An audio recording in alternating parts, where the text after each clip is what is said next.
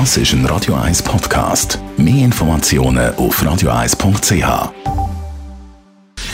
Gesundheit und Wissenschaft auf Radio 1. Unterstützt vom Kopfwehzentrum Irlande Zürich. www.kopfwww.ch ja, auch wenn im Moment fast nie so gemeinsam Feierabendbier getrunken wird, hat sich eine Studie aus Großbritannien damit befasst, in welchen Berufsgruppen eine höhere Wahrscheinlichkeit besteht auf einen höheren Alkoholkonsum.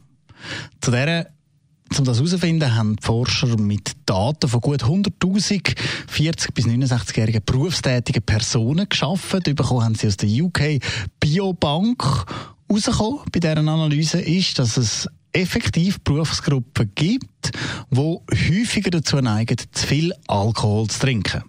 Neben den Gastwirtinnen und Wirten, wo man ja, auch ein bisschen vermutet hat, dass die vielleicht ab und zu mal ein bisschen mehr trinken. Sagen es vor allem auch Gipser und Industriereinigungskräfte, die da betroffen sind. Bei der Verteilung hat sich auch gezeigt, dass es da geschlechterspezifische Unterschiede gibt.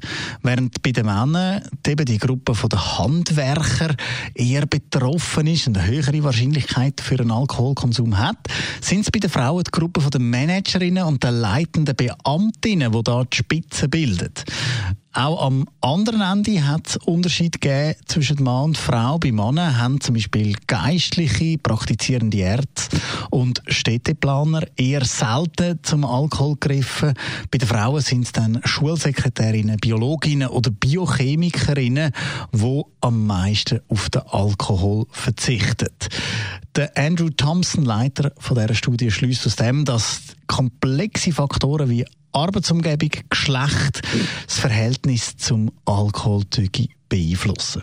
Die Erkenntnis der Studie gebe jetzt auch Auskunft, wo das dann am besten eben mit Präventionskampagnen können geschaffen werden, sagen die Forscher weiter.